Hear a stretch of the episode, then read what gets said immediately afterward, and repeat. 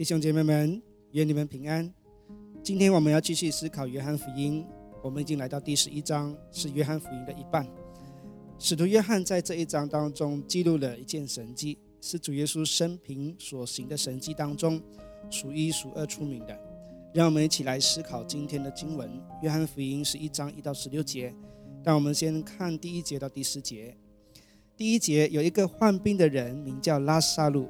住在伯大尼，就是玛利亚和她姐姐马大的村庄。这玛利亚就是那用香膏抹主，又用头发擦他脚的。患病的拉萨路是他的弟弟，姐妹两个就打发人去见耶稣，说：“主啊，你所爱的人病了。”耶稣听见后却说：“这病不至于死，而是为了上帝的荣耀，为要使上帝的儿子借此得荣耀。”在第十章的结尾，主耶稣为了避开犹太人的逼迫，离开了耶路撒冷，来到施洗约翰施洗的地方。那按照约翰福音第一章二十八节的记载，当时施洗约翰在约旦河东的一个名叫伯大尼的地方施洗，这也是当时主耶稣受洗的地方。这十一章也提到靠近耶路撒冷的一个村庄，名叫伯大尼，是马大和玛利亚、拉萨路的家乡。这伯大尼和主耶稣在约旦河东伯大尼受洗的地方，两者是不同的。一个是靠近耶路撒冷，一个是在约旦河东之地。弟兄姐妹们，不要在这里把他们搞混了。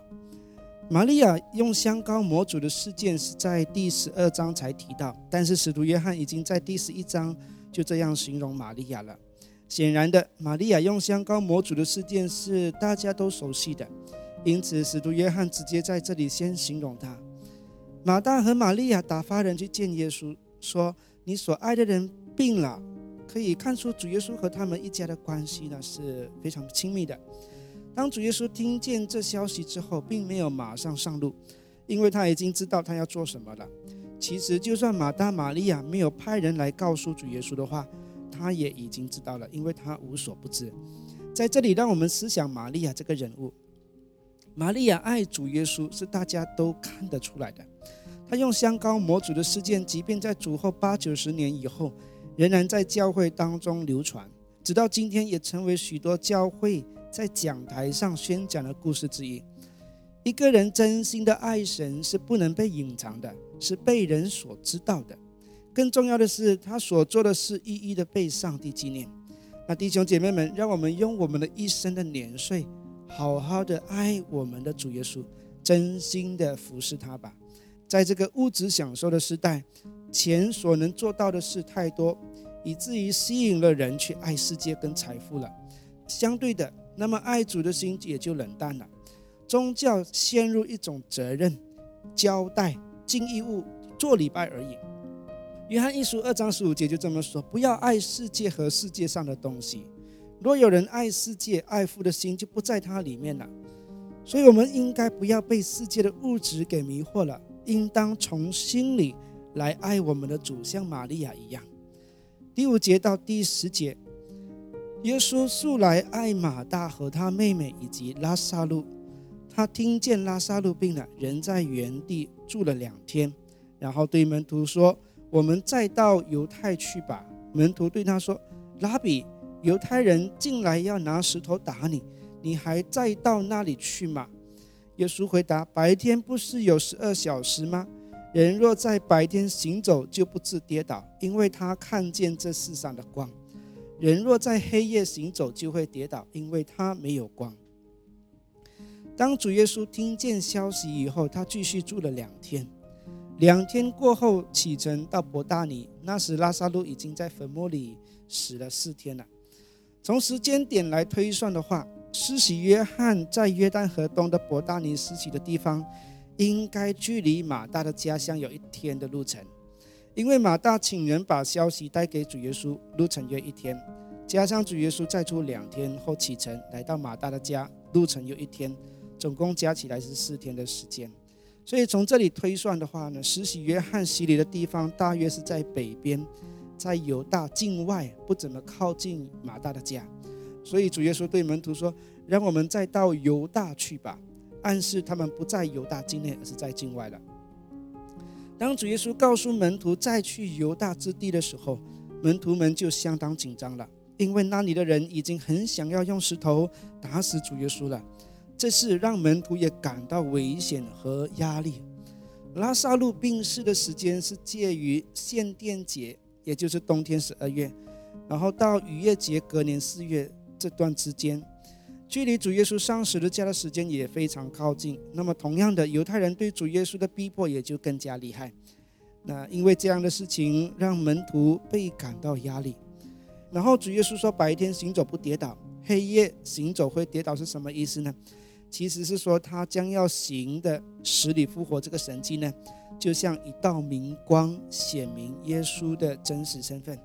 而这个显明呢，是帮助信他的人就更加坚定，不信的人看见也能信他是神差来的那一位。所以，拉萨路死里复活的神迹，就像白天的灯光，使人看清主耶稣的身份，并且能够去相信他，使人在黑暗中归向光明。十一节到第十六节，耶稣说了这些话，随后对他们说：“我们的朋友拉萨路睡了，我去叫醒他。”门徒就说：“主啊，他若睡了，就会好的。”耶稣说这话是指拉萨路死了，他们却以为他是指通常的睡眠。于是耶稣就明白的告诉他们：“拉萨路死了，为了你们的缘故，我不在那里，反而欢喜，我要使你们信。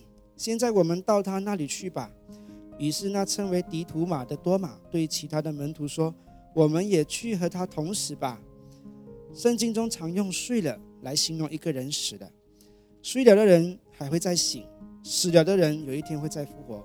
因此呢，就用“睡了”来形容一个人死了。在上帝的眼中，只不过是一个人的肉体死了。这个肉体是上帝用泥土就能够造成的，因此一个人的肉体死了。在神的大能之下，再次复活是轻而易举的事情，因为呢，上帝能够重新再造一个身体，是一个更荣耀的身体，犹如主耶稣自己从死里复活的身体一样。主耶稣说：“拉萨路睡了，我去叫醒他。”也唯有主耶稣能够叫醒一个人。他故意多留两天是有缘故的，和当时犹太人对于死亡的看法是有关的。这个我们会留到下一期再来谈这个事情。所以弟兄姐妹们，不要错过下一期的内容。主耶稣决定再往犹太去，又非常靠近耶路撒冷。那多马的回应其实非常真实，他的意思是说，要跟随主耶稣去一个这么危险的地方，去拜访一个死人，根本就是找死的行为。所以他就讽刺主耶稣的行动，就是说：“哎呀，让我们也去和他同死吧，要死就大家一起死好了。”这样的一个意思。在这里啊，让我们思想主耶稣的行动啊。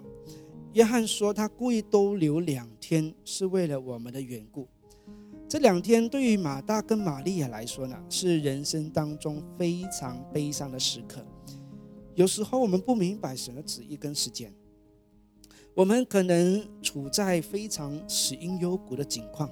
但是呢，弟兄姐妹们，请不要对上帝失去信心。